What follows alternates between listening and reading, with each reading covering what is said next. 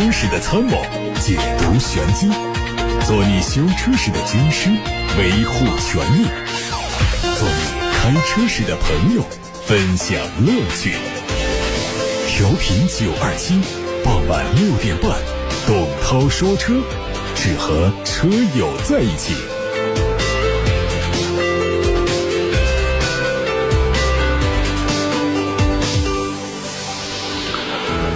大家晚上好，我是董涛，欢迎听我说车。现在可以把选车用车的问题发到直播间了，每天都像开盲盒一样，不知道下一个问题是什么啊？有话题也可以发进来探讨。沟通的通道有董涛说车微信公众号、董涛说车 Pro 微信公众号、八六八六六六六六热线电话打通留言。也提醒大家关注董涛说车的视频号、抖音号、小红书看新闻。中国汽车将创近三十年单一国家年度出口规模的新高。在二零二三到二零二四中国经济年会上，中央财办分管日常工作的副主任、中央农办主任韩文秀介绍，二零二三年我国汽车出口量将超过五百万辆，创下新的历史记录。数据显示，十一月份海关汽车出口了五十二点四万辆，同比增长了百分之四十二；一到十一月海关出口汽车四百七十六万辆，同比增长了百分之六十。乘联会也指出，新能源汽车出口暴增，带动中国汽车出口快速增长，出口数量和平均价格都有强势表现。预计今年总出口量可以达到五百万，将超越德国和日本，稳居冠军。值得注意的是，汽车出口平均单价四年来强势增长了近五成，这主要是得益于电动汽车智能化的优势。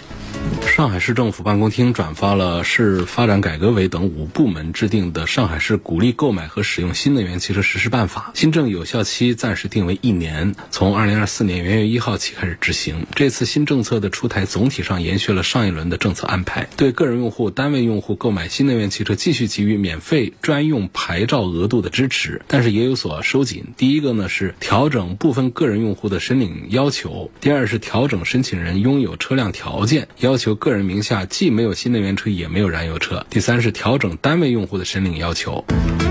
在华合资品牌出口海外市场队伍将迎来新成员。日产中国投资公司宣布，将会和清华大学成立联合研究中心，未来将利用中国的研发资源，加速电气化车型的开发，并把中国开发和制造的车型推向全球。随着中国市场的新能源汽车渗透率加速提升，以及持久激烈的价格战，包括日产在内的日系品牌在中国的销量都受到了不同程度的影响，一直在下滑。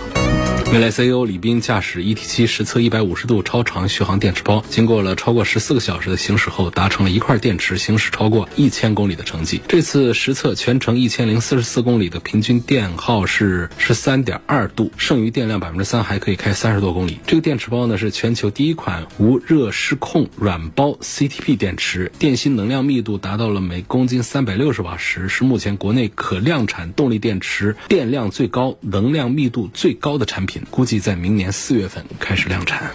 最近有媒体泄露了小米汽车的实车拍摄照片，引起了网友们的广泛关注。小米汽车相关人士回应说，已经锁定泄密媒体，将根据签署的保密承诺函进行追责。这个保密协议的签署金额是三百万元人民币。另外，雷军在接受媒体采访时说，小米第一辆车投了三千四百名工程师，整个研发投入超过了一百个亿。他说，他们是用了十倍以上的投入。有这样的把握之后呢，反正是抱着志在必得的方式来做小米米汽车的。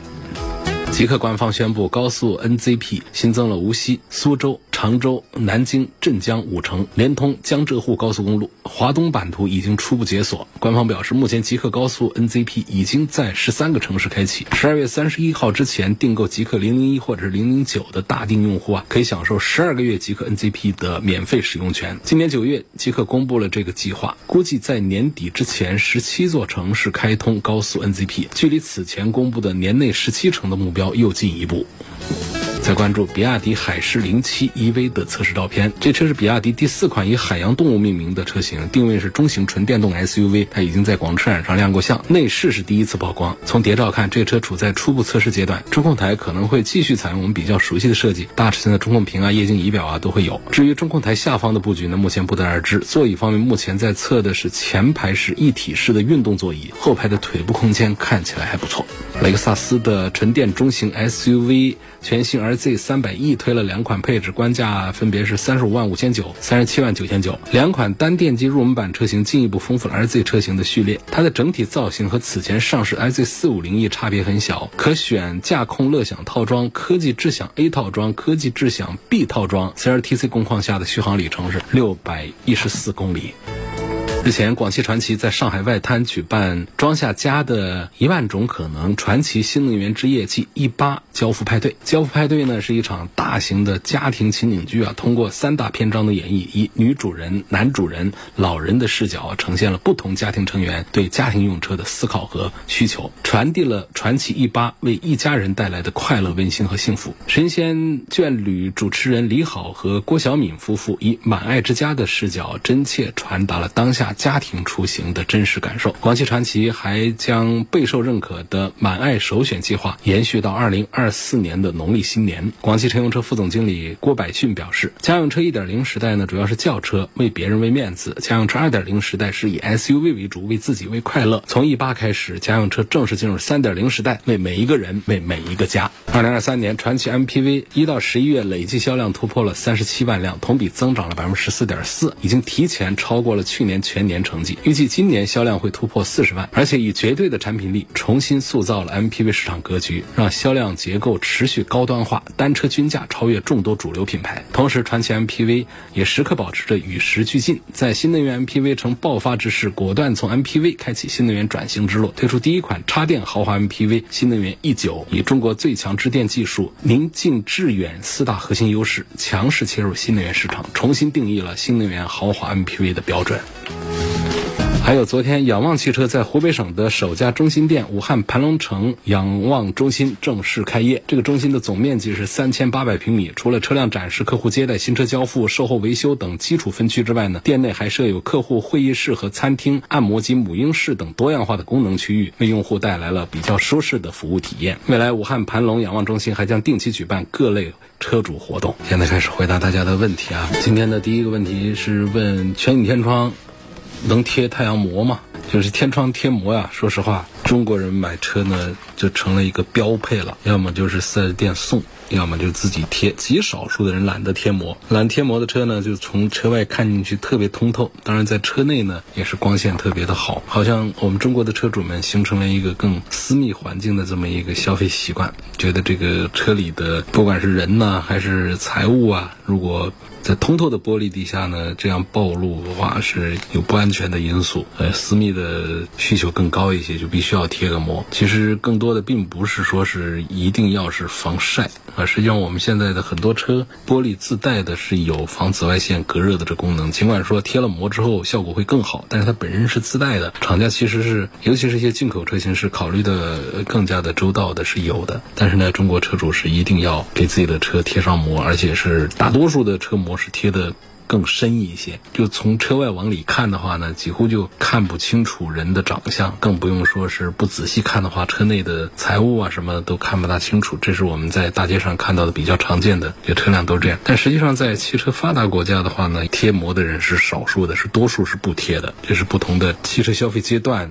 所带来的这种不同的汽车消费观，这个很正常。但是呢，入乡随俗，如果说大家都在贴的时候，就你车不贴，在停车场你的车就显得特别突兀，像个敞篷。一样搁那儿，所以确实车上的有的收的整洁还好，不整洁的也比较丑陋。再就是有时候放点东西，还怕别人砸了玻璃拿了。再就是车上坐个人的话，还不希望外人看见啊。确实贴个膜呢还是好，还是鼓励大家来贴啊。这中国的这个汽车膜的这个市场也是特别的成熟，国产品牌啊、进口品牌都有。那么这个天窗，大多数车是不贴的。小天窗的为什么呢？小的天窗大多数是可开启的，所以呢，它就存在一个什么？第一个呢，就是。这地方呢，他店里主动的跟你说就不贴，就觉得贴了没啥用。因为小天窗，第一它有挡板这种啊，它没有挡板的话呢，也有纱网这样的是可以挡，所以这个地方呢贴膜的作用不太大。那么还有呢，就是说整个这个天窗贴膜呢，它是要比其他的窗户前挡玻璃贴膜呢是难度要大一些，但是呢又收不了多少钱，它面积又不大。还有呢，就是这天窗可开启的话，它贴膜啊贴上面搞不好这个膜还会受损，所以呢是贴膜的垫子啊，尽量的不推荐大家贴。这个天窗，呃，贴前挡啊，贴侧边就行了。一般前挡会比较贵，因为它不能颜色深，同时它的隔热效果、它的通透效果要求要更高。那侧边的膜呢，它实际上把颜色做深一点啊，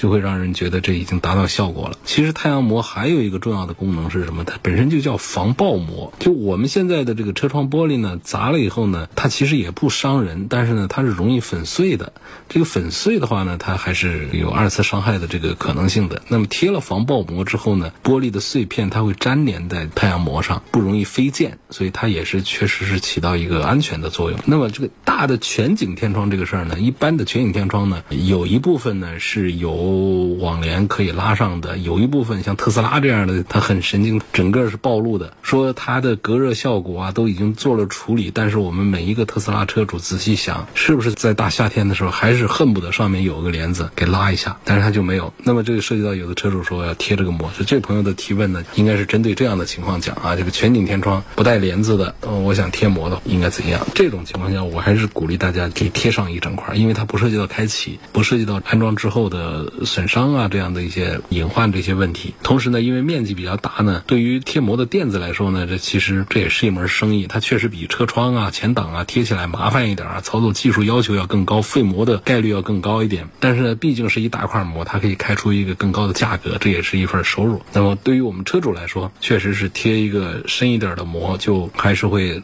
车里的这个一个是光线可以压下来，另外呢就是它确实是在隔热的效果上呢是双保险，就做的会更好一些。我赞成这位朋友这个全景天窗上贴一块膜。呃，你怎么看魏牌蓝山目前的销量？它对比理想 L 八该怎么选？大多数还是选理想。魏牌蓝山呢，这话说来还挺长的。蓝山是今年四月份推出来的，推出来之后的销量是不错的，五六千辆一个月。然后到九月份金九银十的时候，突然腰斩。啊，就是短短几个月时间就遇上了瓶颈，也是很严峻的一个事儿。那么分析原因的话呢，我觉得还是一个机遇的问题。就是它刚上市的时候，其实呢表现稳定的原因是什么？当时的价格战它没打起来，还没开始，而它的产品力本身又还不错，所以说只要它的定价比理想的低。呃，那么它就可以占据一定的市场份额，就没啥问题。但是呢，它从七月份开始啊，我们这个新能源市场啊，交火就非常的猛烈了。深蓝推 S 七啊，增程版本呃配合起来压低价格，G 六二十万九千九起售，蓝推推改款新福瑞直接官降六七万，然后问界 M 七二十四万多，降低门槛，就是而且非常致命的还有一点就是蓝山，即便是插电混动技术很优秀，但是其实它仍然在面对的就是我们像有一些稍落后一点技术的增程式的这样的竞品的打压。就是你看我刚才提到这些车型当中都有增程的影子，就说意思是什么？就是说魏派蓝山上所用的插电混动技术的确足以甩那些增程技术，也不说几条街吧，反正是好一点吧。就是它的这个插混技术相对于那个增程技术是好一些，但是我们消费者现在不敏感，对于你这个新的技术这些东西啊，它不敏感。我们现在主流的消费者啊，这个价位啊，他更多的关心的是你的续航啊，你的车内的配置啊，车内的档次感，因为现在是一个比一个看车内的豪华感要更强，再加上经济实惠这样的几个因素，转移了大家对于你技术方面的这个注意力。所以酒香也怕巷子深啊，就是你就算是现在在推劲爆的价格的话，这个蓝山恐怕也是很难杀出重围。就是现在销量确实决定成败啊，那么。但现在的问题就是说，你拥有过硬的产品力呢，你还需要随着时间的推移，及时的做出一些调整。有个网友叫周小松，他说想推荐一款两门的越野车，二十万以内，类似于铃木的那个退出中国的越野车，油车混动都行的。坦克一百、三百有没有两门版？没有的，坦克一百还没出来呢，坦克三百都四门版的，那也是大车，四米七。铃木的吉姆尼这个你真喜欢，你现在只有两条路线，一个找二手的淘二手的去，第二个呢到天津港去买二零二四款新款。但是我觉得实在其实没必要追求那个车了。就是这个情怀呢，没必要真的把它实现。毕竟这个车呢，它时间也太长了点儿。就算是一款新车又怎样？就是在十几年前，在那样的一种汽车市场下，一款这样的小的一个十几万的一个很纯正的一个小越野，挺可爱、挺好玩的。因为其他车也就那样。那现在你看。有多少更好玩的产品出来了？我们可以设一个电脑的屏保啊，手机的屏保啊，搞个这个车就行了，就确实没必要去追求真的把那个车弄一台用了。我不赞成这件事儿。那技术其实是很旧的东西了，包括配置各方面，而且那个小的那个特色呢，也实在是太挑理儿了，还是很不容易接受。就是你追求这种极度的这种个性，就是喜欢或者因为其他的个别原因，我想弄一台的话，你就找一台二手。因为中国市场现在没有四 S 店渠道来销售了，那么天津港那边你去找，或者你找那些经销商去订，还是能搞得到的，可以去打听一下。那么这个价位啊，如果一定要这样，就是我要个越野啊就好玩的话，B 勾四零那个呢还是值得看一下。否则我还是认为就是买那个最低配的坦克三百，不到二十万，十九万九千八。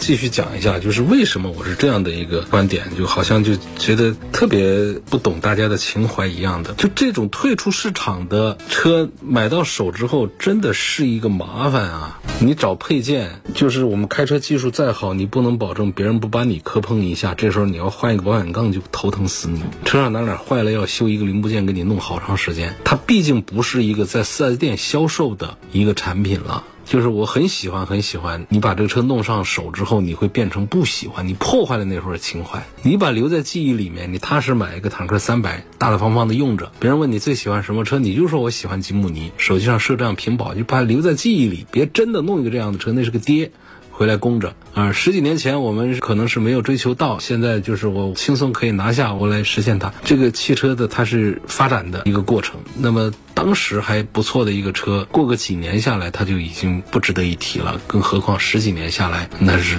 就成老古董了。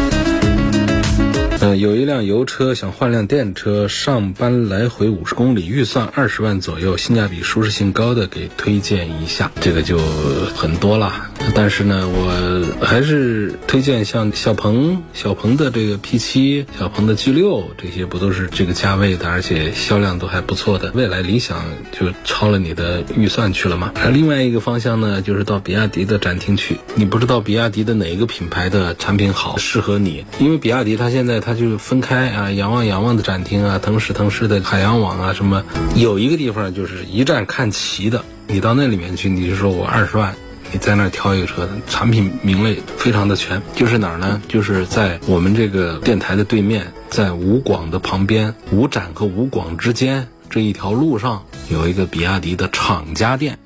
不是经销商。不是投资人的厂家直接投了几千万开的一个旗舰展厅，那就是全系列都有，最便宜的到最贵的全系列都有。那你在里头，你是想买腾势呢，还是想买海洋网啊，还是想买王朝网啊，还是想什么都有啊？价位就七八万块钱的也都有，十几二十几万的在那儿去挑，这也是一个。方向一个选择，另外呢，其他的产品也都非常的多，我就不一一的都把它们念出来了。但是推荐指数确实是相对刚才提到的说呢要少一点。插混车、燃油车该怎么选？你要想节约平常的油费开支的话，插混车是一步到位，肯定可以。不对，在电车面前不能说它一步到位，但是在燃油车面前，它确实是非常明显的降低你的日常的开支的成本。而且它是比较折中的一个选择。如果过去我们叫买个燃油车是一个比较中庸之道的一个选项的话，我觉得现在讲插混车是比较中庸，就是燃油车稍显得有点点保守啊，电动车呢稍显得有一点点激进，那么插混就是一个中间状态，包括增程。啊，其实我们说增程也是属于插混的这么一种特殊形式嘛。归大类的话，其实没必要把这个增程单独的归出一类。所以，到现在我们没有办法来说，就是推荐买燃油车，或者说推荐买插混车，还是得看哪一个车型。有一些品牌它的插混技术做的特别好，比方说在比亚迪家族里面，它的电车就没有它的插混车做的销量好，更受欢迎。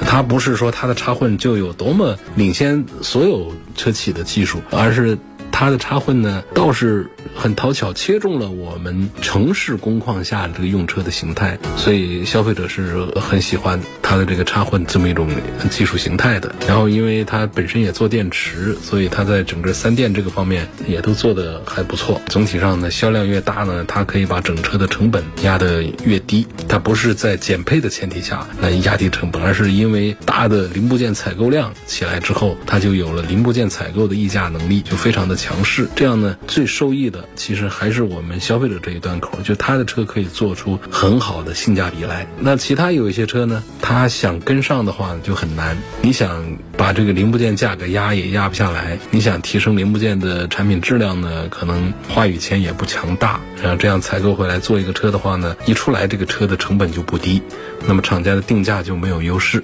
在市场上呢，它进入一个恶性的循环，就是越做越不好做。所以这样的一个情况。就是插混车和燃油车还是得分具体的车型来说，再就是分价格来讲。你比方说像燃油车有点保守的就说，但是这个燃油车它的优惠幅度特别大，那为什么不值得买呢？啊，我们说现在大家都在买电车，但是我们的插混车它也有很强的这个性价比，所以它具体要看的就是这个品牌旗下哪一款车。要具体说到哪个车？评价一下宝马的 iX 三。iX 三呢，大家网友们吐槽它比较多的说这是个油改电，实际上它是油改电里面销售最成功的一个车型。我们各个品牌都有油改电的，奔驰、宝马、奥迪啊这些豪华品牌都干这个事儿，但是做的最成功的还是宝马家里，就他身上的这种缺点要更少一点。不是说它就做的很好，没有缺点，它缺点更少一点。而把宝马车型，不管是它的轿车，就是 i 三，还是它的 SUV iX 三来说，就是把轿车的身上那种驾驶的特性啊，那些优势啊，都得到了保留。包括在外观上呢，也没有做的很激进，让别人看不惯。不管是 iX 三还是 S 三，我们看它和燃油车的这种比对的话呢，就是外观上那种特征区别是有，但是大的区别它是没有的。其实这个呢，就是在市场上往往它。会会有助于它的销量的保持，尤其在豪华品牌，就是你要大幅度的做一个，像我们有品牌大幅度的做了一个动作，推出全新的一个系列，结果不行，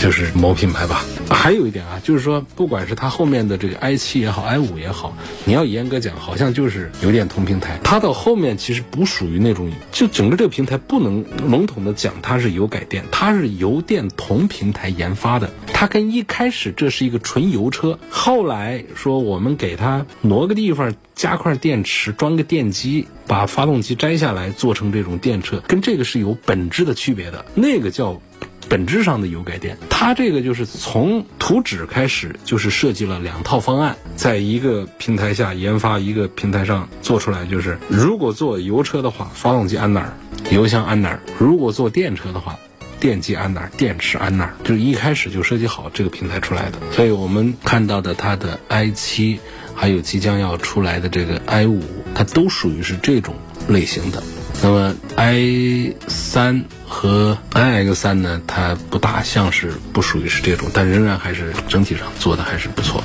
还有一个朋友希望能介绍宝马的 iX，买其实这个车也是值得推荐。呃，值得推荐的主要的道理有两个，一个是优惠巨大。我不知道武汉是个什么行情，反正高峰的时候能够有三四十万的优惠。这车呢定位是很高端的啊，是作为宝马家的纯电旗舰，用上了碳纤维的车身。宝马家里是自己有碳纤维工厂，所以它可以把碳纤维的成本打下来，然后。卖给消费者也可以不太贵的这么一个事儿。然后这车的续航呢，其实并不是很强大的续航水平。如果说跟奔驰的像 EQE SUV 这些车型比的话，它的续航是要弱一点点的。但是呢，就是这车型呢做的还好看，然后呢就是优惠的幅度呢就比较大。就像它这个低配，现在应该是会还价的话，应该可能四十几万就可以拿到。你要知道，这是一个中大型的 S SUV，而且用了碳纤维的车身，它高配是有空气悬挂的，这配置也是做的满满当当的，